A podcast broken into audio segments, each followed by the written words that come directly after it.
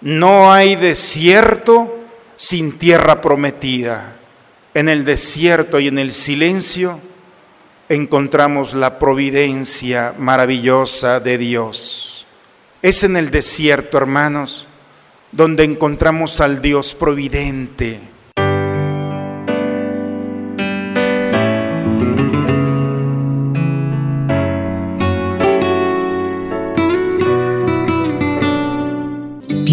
Bienvenidos a la Santa Misa.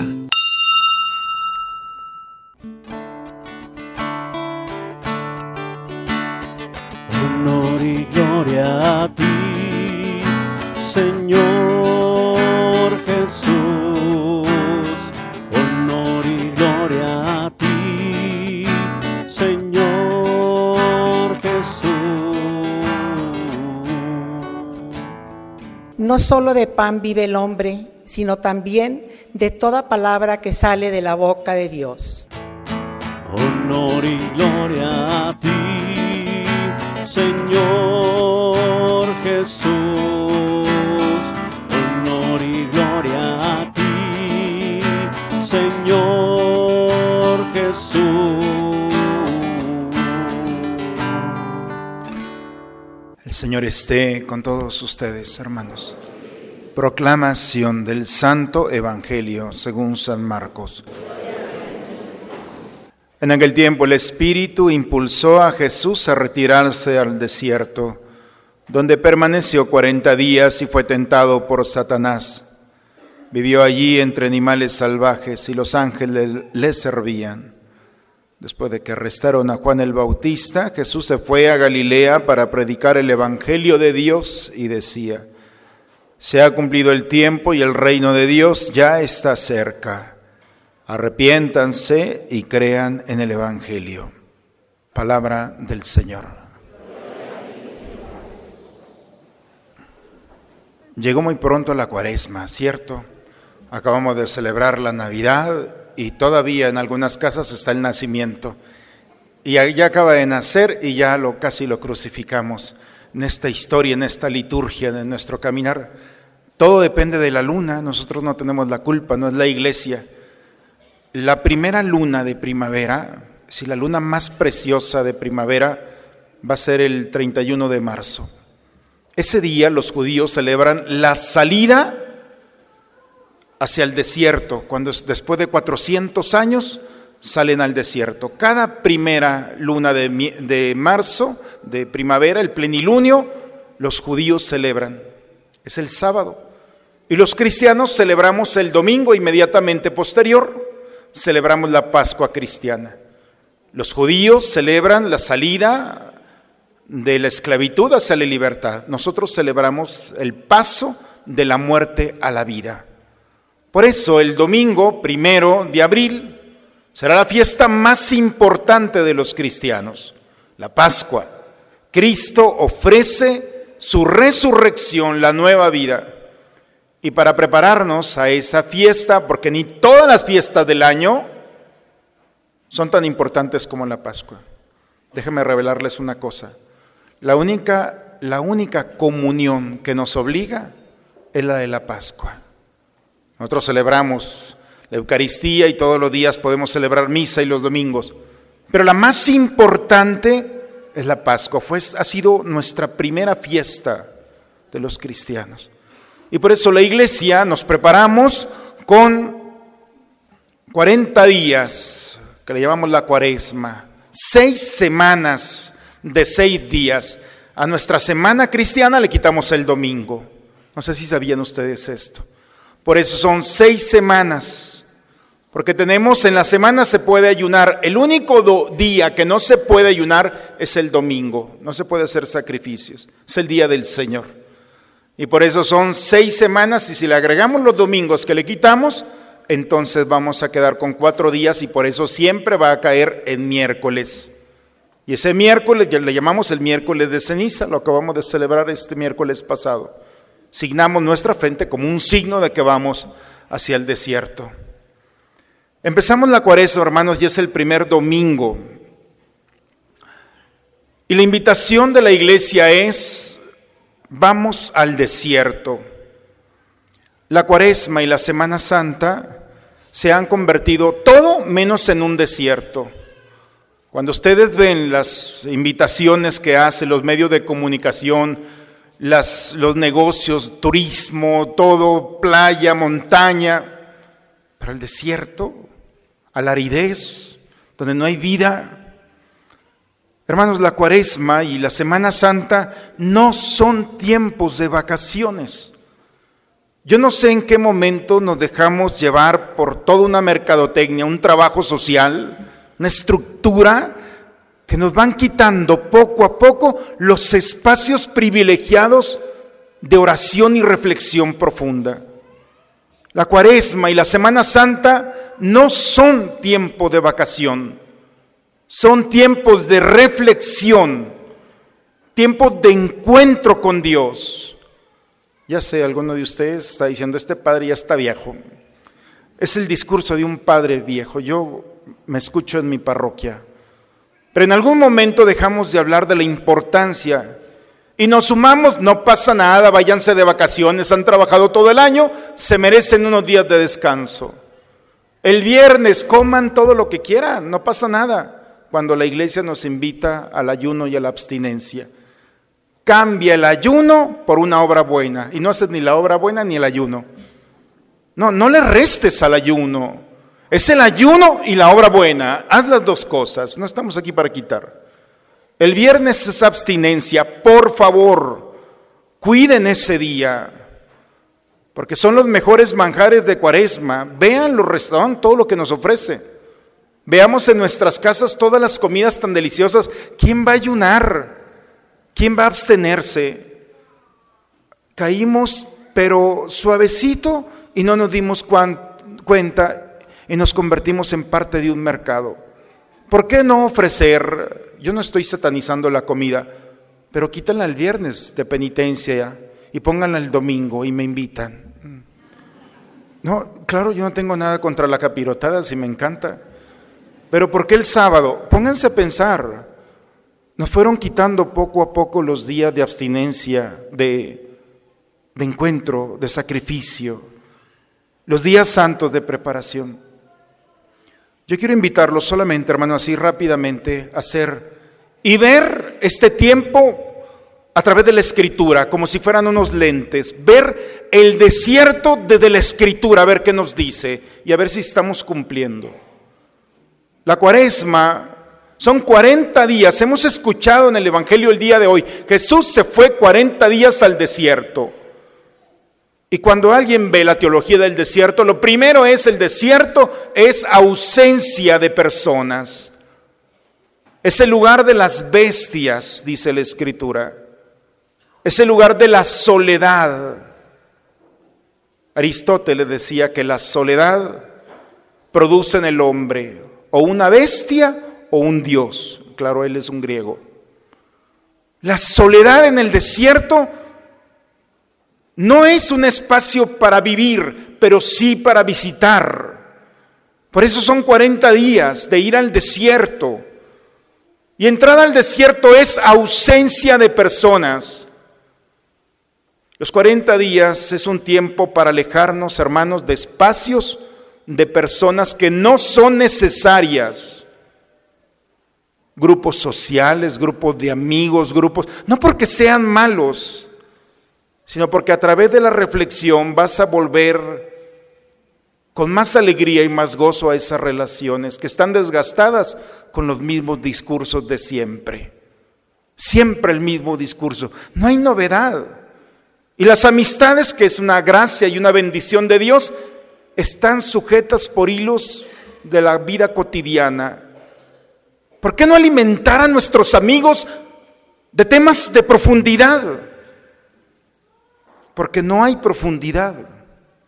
Y por eso el tiempo de cuaresma es alejarme de los grupos sociales. Claro, son libres, yo no estoy obligando a nadie, pero estoy diciendo cómo se vive la cuaresma cristianamente. Y alejarnos un poquito de, de esos momentos que son muy agradables, pero un momento de soledad para entrar en, tu, en ti mismo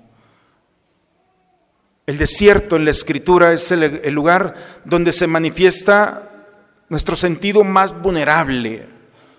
El desierto tiene un objetivo muy claro. La flora y la fauna nos dan testimonio de esto. Cuando vemos un cactus todo lleno de espinas y los animales no se pueden acercar porque el agua la tiene reservada. Los animales con los caparazones, vean todos los animales, unos caparazones, una piel, todo mundo a la defensiva. Ese es el desierto. El desierto tiene muy claro lo que quiere para la naturaleza viviente, producir la sed. El año pasado estuvimos en el desierto de Judá. Por ahí entró el pueblo de Israel en esa zona. Y estuvimos dos horas en el sol, 52 grados. Digo, con razón el pueblo de Israel reclamó. Si hubieran sido mexicanos, no hubieran salido, yo creo, los israelitas. Un calor está tremendo.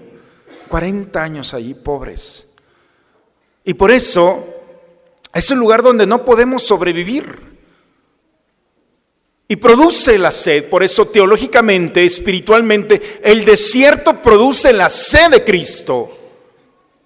Es cuando el hombre empieza a decir, me falta algo. A pesar de que esta vida me ofrece muchas cosas, falta algo que le dé lógica a todo este discurso. No solamente respirar o encontrar la vida, algo más falta. Esa sed que tiene el alma de Dios y cuando se alcanza a descubrir lo esencial, porque el desierto es eso, descubrimos lo esencial, lo básico. Un cuerpo humano está integrado, nuestro cuerpo de una persona de 35 a 50 años, el 60% del cuerpo es agua. No estamos gordos, estamos llenos de agua. Es una buena justificación. Y un cuerpo humano con esas condiciones no puede vivir cuatro días sin agua en el desierto. Podemos vivir tal vez dos semanas sin alimento, pero sin agua no. Y el desierto es entrar en ese espacio en el que la sed nuevamente y lo esencial uno empieza a quitar. Cuando tiene sed no le importa nada. Hay una oración muy bonita que escuché en una persona cuando tomaba agua siempre decía, gracias por la sed y gracias por el agua. Qué duro sería la sed sin el agua. Vaya, una mujer anciana. Y por eso es encontrar en el desierto la verdadera sed y volver a lo esencial. ¿Qué es lo más importante que tenemos? Porque a veces pensamos que no podemos vivir con, pero te das cuenta que en el momento de la sed lo único que vas a querer y el único que te va a sostener es Dios. Esa sed, por eso el desierto, la cuaresma es un momento propicio para redescubrir la esencia. Es el lugar de la tentación, hoy lo hemos escuchado en el Evangelio. En el, Evangelio de, Marcos, en el capítulo cuarto, dice que el, el demonio habita en el desierto. Ahí está. Jesús fue, dice, el Espíritu condujo a Jesús al desierto y ahí lo estaba esperando el demonio. Y el demonio no es una persona en cuerpo, es un ser espiritual que atenta, que daña, que confunde con la mentira a través de la idea. La única manera en la que el demonio puede atacarnos es con ideas. Eso de que me tocó y se me presentó, eso es mentira. El demonio no se va a presentar como en las películas de Hollywood, así con todo eso. Nos va a sacar un buen susto, pero eso no es. El demonio es una idea, es un ser espiritual que entra en la mente del hombre para engañarlo, para confundirlo, para pervertirlo. Y por eso Jesús llegó al desierto y el demonio se le presentó en forma de idea. Dile a esa piedra que se convierta en pan. Hay tres tentaciones con las que siempre el demonio a través de ideas nos quiere confundir. No hay más. El demonio se define como ausencia de amor. Y la primera característica del amor es la creatividad. Y si el demonio es ausencia de amor, no tiene creatividad. Siempre lo mismo, siempre nos... ¿No tienen calor? Prendan dos abanicos, por favor. Digo, ya veo dos o tres ahí menopáusicos que están, o andropáusicos, yo también ahí me apunto. Pero bien, ya voy a terminar, pero ¿qué decía? Ya nos tocará otro desierto después. Pero el punto es de ese lugar de la tentación. A Jesús le dice el enemigo, dile a esa piedra que se convierta en pan. No solo de pan vive el hombre. Cambia a Dios por los placeres de este mundo. Come todo lo que quieras, vive todo lo que quieras, disfruta todo lo que quieras.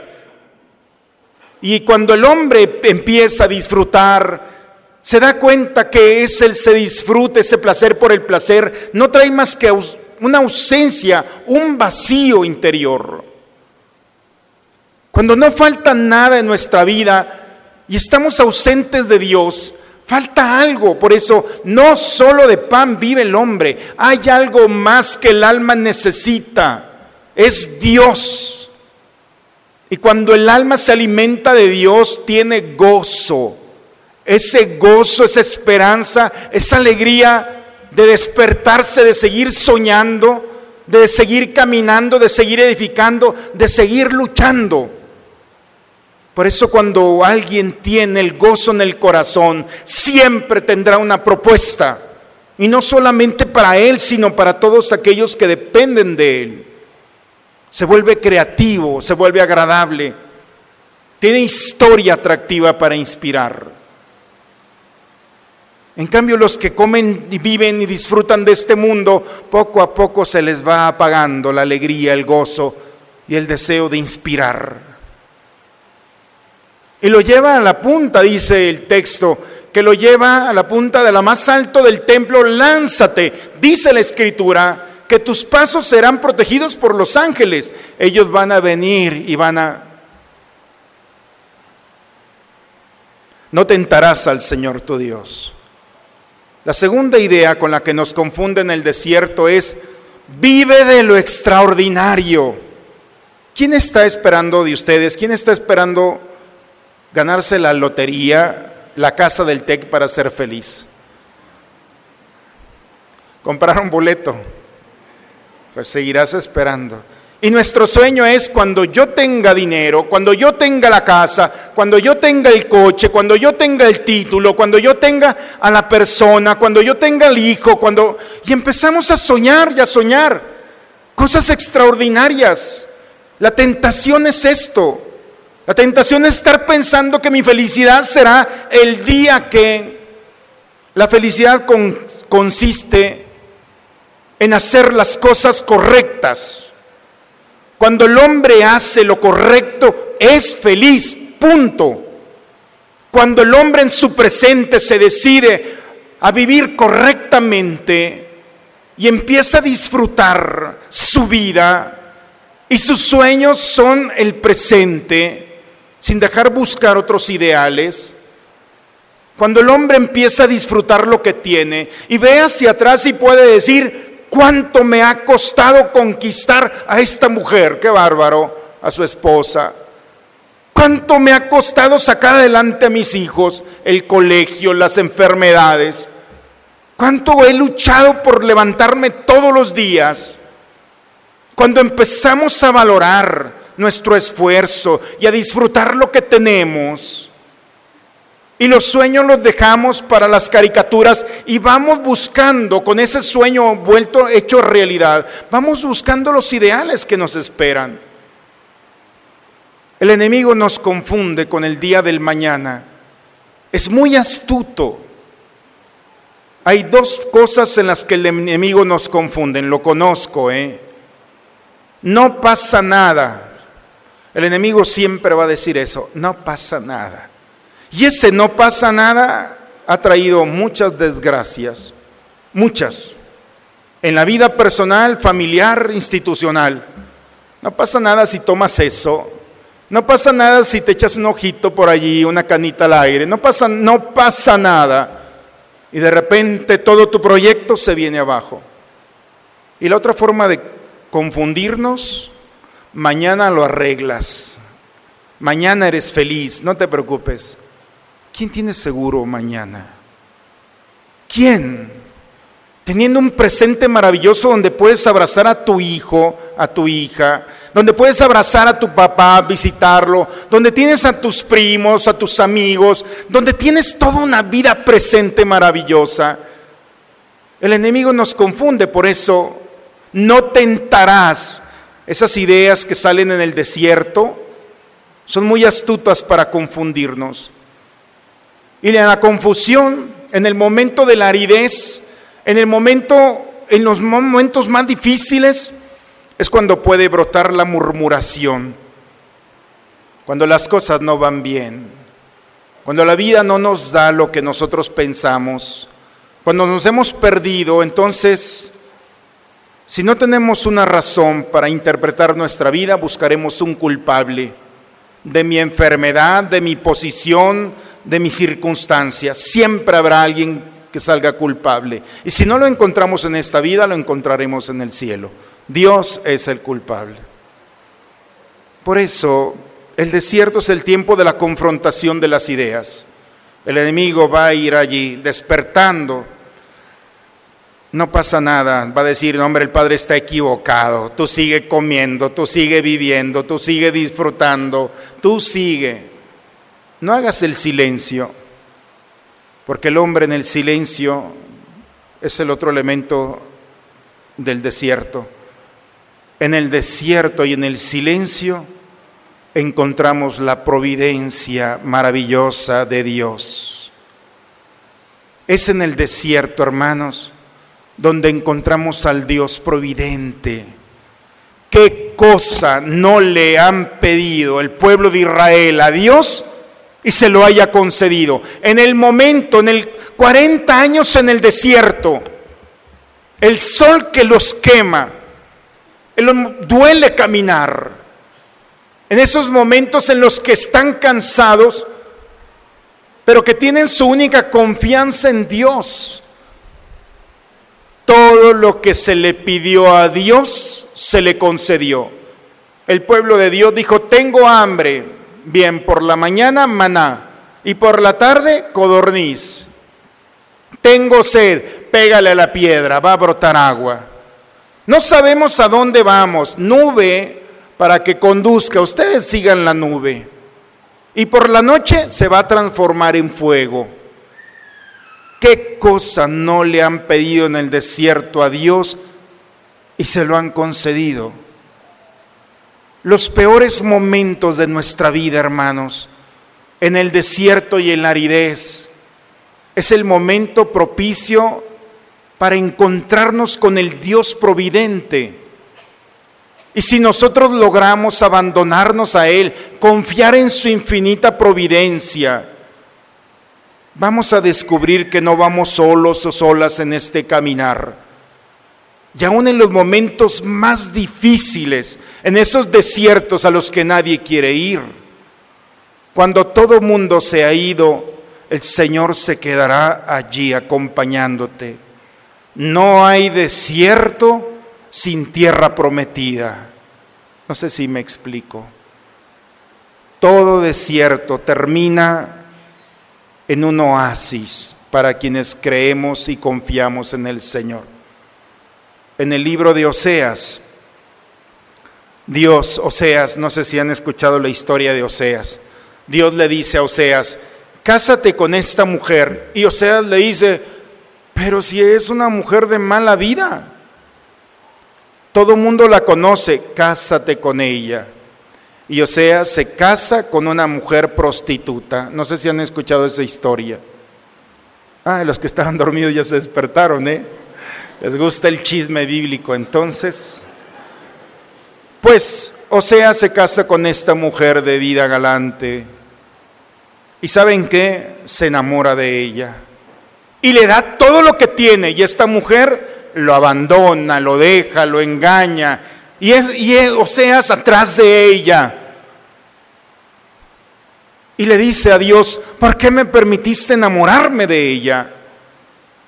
Dice, para que entiendas que yo me he enamorado de ustedes y así como ella te abandona, así me abandonas tú.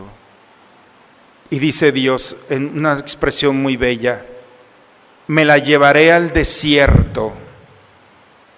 En el desierto le hablaré al corazón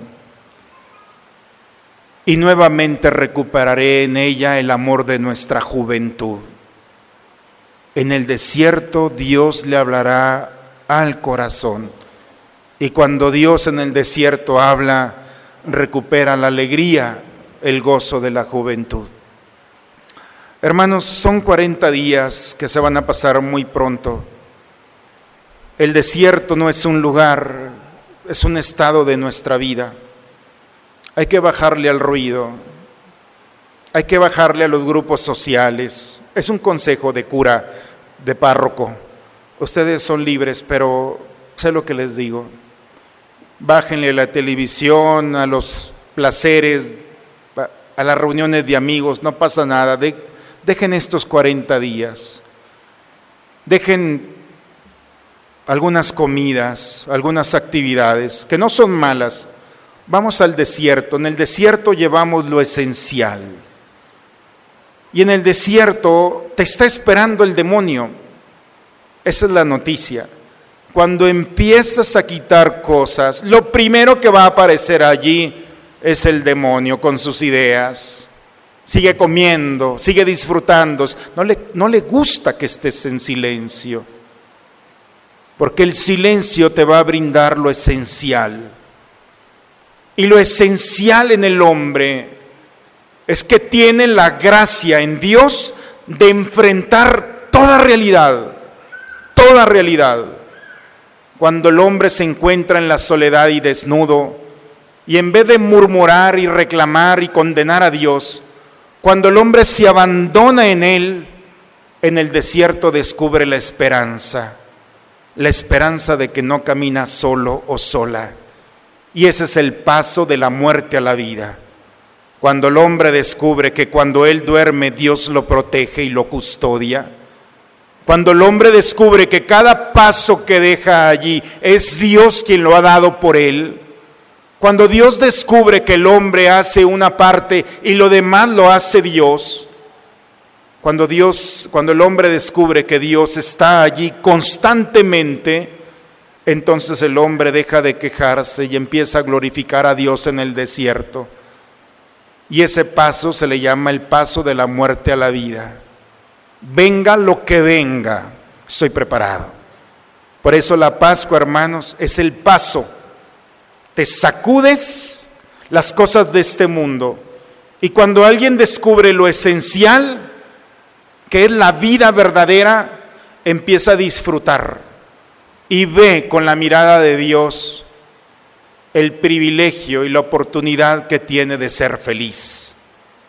Y le da gracias a Dios porque sabe que lo que está viviendo vale la pena y siempre tendrá un sentido y una dirección muy clara para él y para aquellos que Dios ha puesto bajo su responsabilidad, bajo sus pies.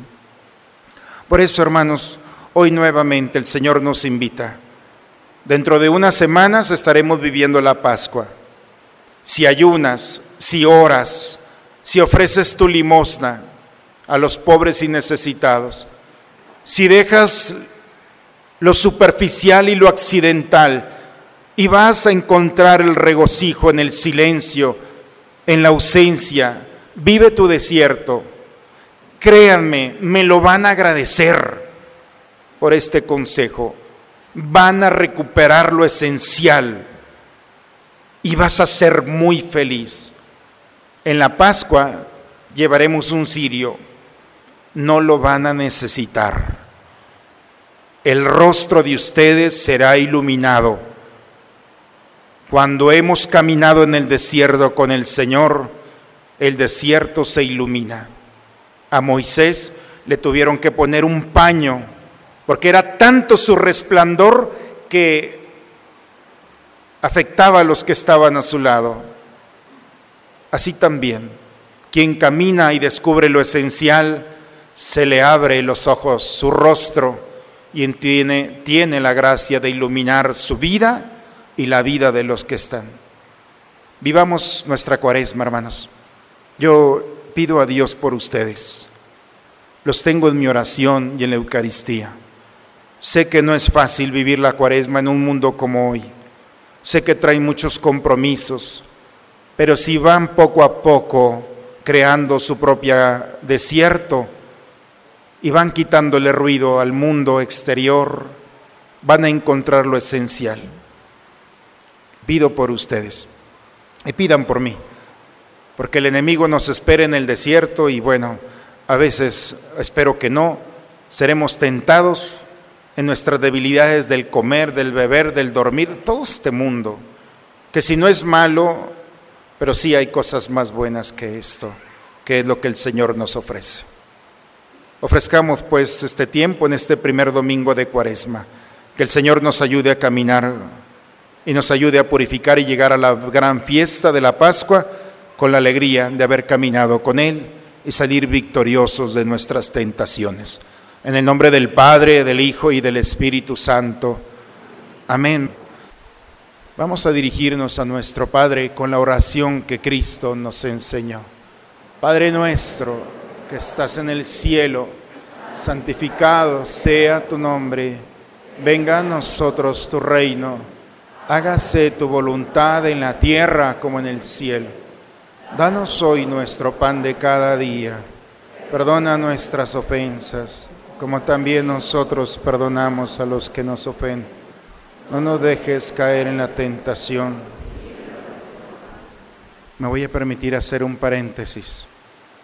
Hace unas semanas estuvo aquí entre nosotros una persona que no es católica, una persona protestante, y al final se acercó y me dijo, Padre, me gustó mucho el momento en el que la comunidad rezó el Padre Nuestro.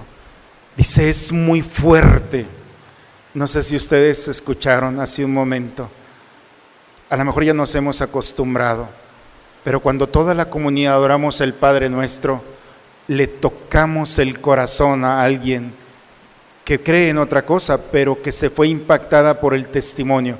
Pienso, ¿cuántas veces le tocamos a Dios de esta manera? Hay que ser muy sensibles y recuperar el oído para ver cómo una comunidad hace temblar no solamente la estructura, sino también el corazón. Quienes no han recibido al Señor en la comunión eucarística, pero desean recibirlo espiritualmente, pueden decir juntos conmigo, creo, Señor mío, que estás realmente presente en el santísimo sacramento del altar Padre, me pongo en tus manos. Haz de mí lo que quieras. Sea lo que sea, te doy las gracias. Estoy dispuesto a todo. Con tal de que tu voluntad se cumpla en mí y en todas tus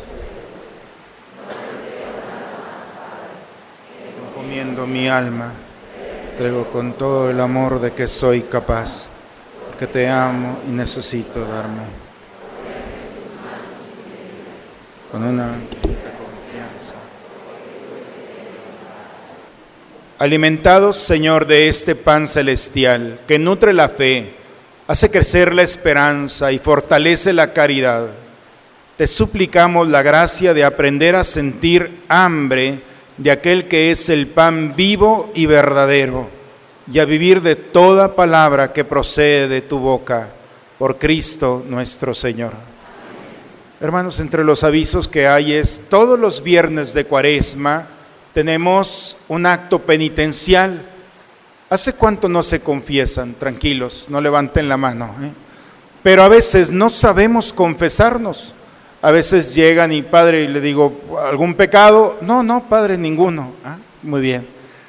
Los viernes de cuaresma me dan una hora para acompañarlos en el camino de los mandamientos y juntos hacer un examen de conciencia profundo. De verdad, es un momento privilegiado porque aparte el Santísimo está expuesto. Hay sacerdotes confesando. Los viernes de 8 a 9 de la noche. Yo estaré aquí y los estaré acompañando con mucho cuidado, tampoco condenando, pero los voy a ir en ese terreno privilegiado y sagrado que es el corazón de ustedes. Ojalá que en este camino del desierto se permitan hacer un examen de conciencia. Pongan en su refrigerador, no hay vacaciones, hay cuaresma y vivamos esta cuaresma. Como pastor y párroco de esta comunidad, de veras, me lo van a agradecer. Y si no ustedes, sus hijos, por haber, haberles inculcado un lugar y un espacio sagrado para encontrarse con Dios. La cuaresma se entiende hasta mucho tiempo después. Y es un tiempo privilegiado, hermanos. Ayúdenme y claro, ayúdenme a ayudarlos. Vamos a caminar juntos. Cualquier cosa que necesiten en esta cuaresma para vivirla santamente, aquí voy a estar. El Señor esté con ustedes. La bendición de Dios Todopoderoso, Padre, Hijo y Espíritu Santo, descienda sobre ustedes, sobre sus familias y permanezca siempre. Con la alegría del Señor en nuestros corazones, vayamos a vivir santamente este tiempo de conversión. La misa ha terminado. Una excelente semana, hermanos, para todos ustedes. Mi oración por ustedes. Yo quiero ser, Señor